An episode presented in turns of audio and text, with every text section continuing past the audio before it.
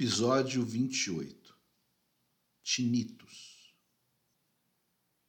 Com o uso do antipsicótico e com o passar dos dias, eu fui melhorando, tomando ciência da minha real condição física e mental.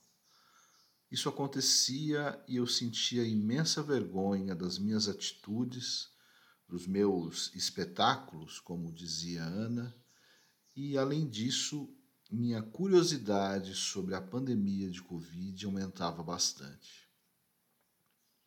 Se antes eu queria distância da televisão, a partir de agora eu queria acompanhar os telejornais e ficava estarrecido, impressionado e muitas vezes emocionado com os números relacionados à doença, sobretudo a quantidade de pessoas que perdiam a vida diariamente.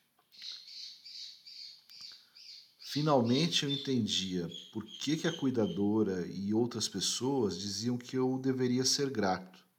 Muita gente estava morrendo, uma média de 3 mil mortes por dia naquele mês de março, marca que ainda seria superada nos meses seguintes.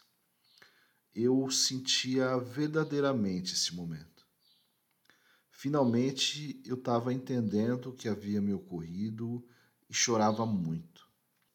Ana dizia para trocar de canal, mas depois de tanto tempo vivendo em uma realidade paralela, encontrando pareidolias no quintal e acreditando em teorias conspiratórias, a verdade nua e crua tinha efeitos imediatos, me fazendo despertar do torpor e me impulsionava a planejar a retomada da minha vida.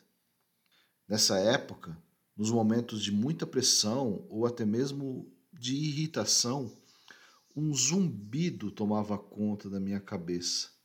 Um barulho que começava baixo, mas que gradualmente ficava desconfortável, incômodo, constante, indo morar no fundo dos meus ouvidos por horas.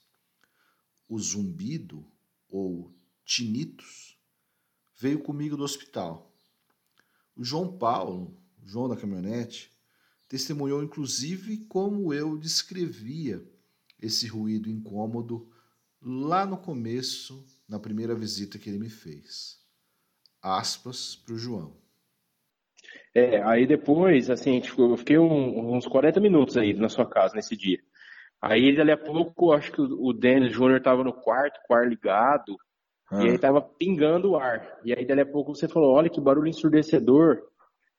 Aí, mas que barulho, Denis? Esse barulho dessa água. E era tipo assim: o ar condicionado pingando, sabe? Pois é. Não era uma super audição. Era um zumbido ensurdecedor que poderia ser uma sequela da Covid ou mesmo um efeito colateral dos medicamentos Fato é que ele se tornava insuportável nos momentos onde eu me sentia pressionado ou aflito. E esses momentos eram muitos. À medida que os medicamentos faziam efeito, tornavam-se cada vez mais comuns. A minha rotina, que passou a ser bem monótona, sem as grandes cenas criadas a partir das teorias conspiratórias, incluía fisioterapia, coleta de sinais vitais e receber ligações dos amigos mais próximos durante o dia. Em uma dessas ligações, conversei com meu amigo Matheus Sartotti, dono de uma imobiliária em Torres, e a cada novidade que ele me trazia, o zumbido subia alguns decibéis. Falamos sobre futebol. Ele me trouxe um resumo do desfecho do Campeonato Brasileiro de 2020 eu já tinha um pouco de memória para lembrar que a disputa estava entre o Internacional e o São Paulo, que disputavam ponto a ponto o campeonato lá em janeiro, e fiquei surpreso quando soube que nenhum dos dois times havia sido campeão brasileiro. Flamengo campeão. Pô, isso explicava porque o Ângelo estava com a camisa do Flamengo no dia em que ele veio em casa conversar comigo. Ele chegou comentando algo sobre o seu time ser campeão brasileiro. Sobe o zumbido no fundo do ouvido. Mateus mudou de assunto. falou de um novo aplicativo ou rede social que estava bombando. Era o Clubhouse, que teria explodido durante o tempo em que eu estive internado. Que eu não tinha ideia do que era, mas estava muita gente usando. Inclusive, o Rafael Landa, meu amigo, pessoa que trabalhou comigo e que mora em Portugal, havia, durante este período, criado uma sala no Clubhouse com o nome Não Venha Me Falar de Leeds em minha homenagem. Esse era um projeto que eu tinha antes da internação. Aumenta um pouquinho mais o volume do zumbido. Flamengo campeão brasileiro, Clubhouse como aplicativo, não venha me falar de leads, um projeto meu. O que mais será que eu perdi? Michel Prado já havia me dito que no trabalho deixamos de usar o Google Talks para usar o Discord. E isso depois de testar o Slack. Quanta coisa nova. Sobe o zumbido mais um pouco. O que mais eu teria perdido? A ansiedade então tomava conta de mim. O que vai ser de mim? Logo eu, que sempre fui o mais bem informado, o mais bem relacionado, era para mim que as pessoas ligavam para pedir opiniões, para pedir indicações, para contar projetos secretos. O que seria de mim se eu não fosse esse cara? Então eu, eu precisava ficar bom logo, já estava melhorando a cada dia, mas eu precisava voltar mais rápido, talvez aumentar as sessões de fisioterapia, mostrar para as pessoas sinais de que eu era eu. Pedi para Ana que me devolvesse o meu telefone celular. Eu precisava fazer uma live, mostrar para as pessoas que eu estava bem. Ela negou. Disse que só depois que fôssemos ao Dr. Pedro Ano, o médico responsável pela ala de Covid no Hospital Evangélico, que teria sido responsável pelos cuidados a mim. Pedi ajuda para o psiquiatra, para o Dr. Wendel, e ele disse que para que eu voltasse a usar o celular, precisávamos entrar em consenso, eu e Ana, mas que ele achava prudente esperar um pouco mais. Sobe o zumbido. Como eu vou sustentar a minha família se eu não for quem eu era? Ou o que eu era? O Denis Levati. Eu preciso me mostrar melhor do que eu estou e eu não iria contar para ninguém sobre o tinnitus, sobre o zumbido. Para ninguém. Ana, Rodrigo, Wendel, ninguém. Ninguém ouviu uma palavra, uma queixa sobre o zumbido no ouvido.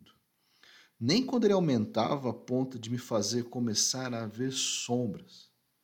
Sim, eu via sombras no vidro do escritório. Eu já tinha lido a bula do remédio, já tinha entendido que estava tratando por um quadro psicótico, mas será que era realmente passageiro? Será que eu não era esquizofrênico? E se fosse? Essa doença não tem cura. O zumbido aumentava e durava muito tempo. Esse medo e essa ansiedade eu guardei só para mim. É praticamente a primeira vez que eu falo sobre isso primeira vez que eu falo a respeito desse som no ouvido, no fundo da cabeça, que subia, que crescia e que me fazia ver sombras atrás do vidro. Eu precisei me controlar para não surtar nas primeiras reuniões de trabalho online quando isso acontecia. Eu havia combinado com o Rodrigo, com autorização da Ana e do psiquiatra, de participar como ouvinte de algumas reuniões. E nessas reuniões, quando ouvia algum projeto que eu estava envolvido já acontecendo, já rolando, a angústia aumentava, o som começava no fundo da cabeça e lentamente aumentava até se tornar um barulho de uma chaleira apitando sem parar dentro do ouvido. Eu baixava a cabeça, olhava para a porta do home office e lá estavam, uma ou duas sombras. Para controlar isso, para me ajudar, eu coloquei um post-it na tela do computador e no monitor que eu uso como apoio.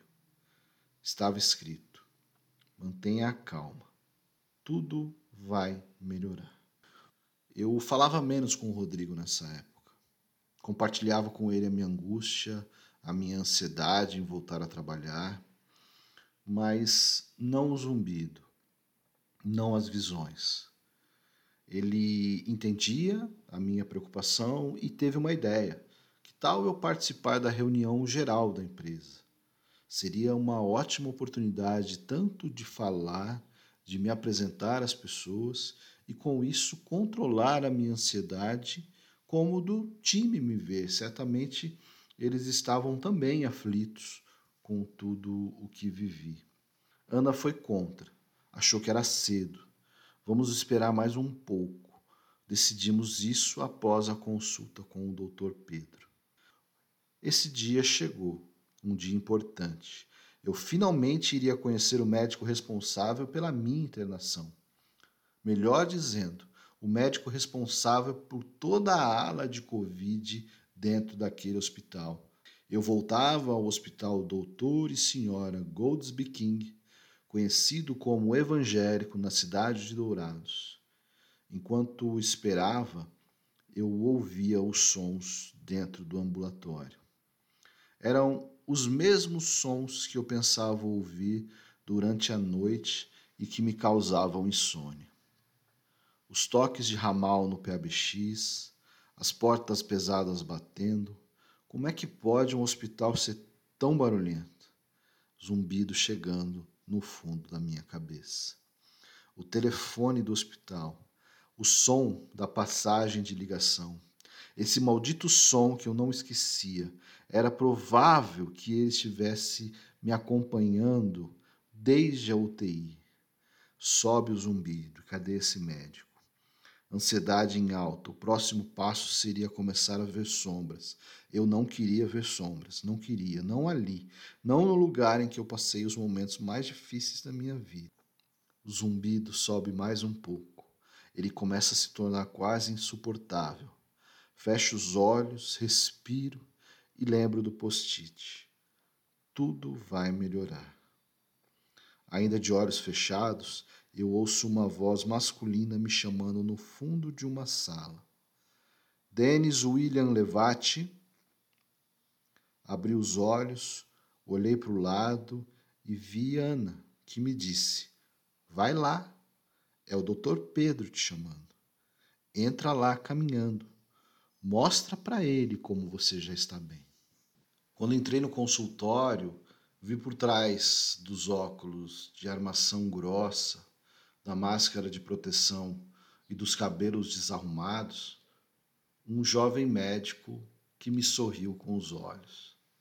A sua fala, ao me cumprimentar, foi libertadora e desligou o zumbido imediatamente. Seu Denis, que bom te ver vivo. Eu espero que você e sua família estejam bem e com saúde. Um abraço e até o próximo episódio.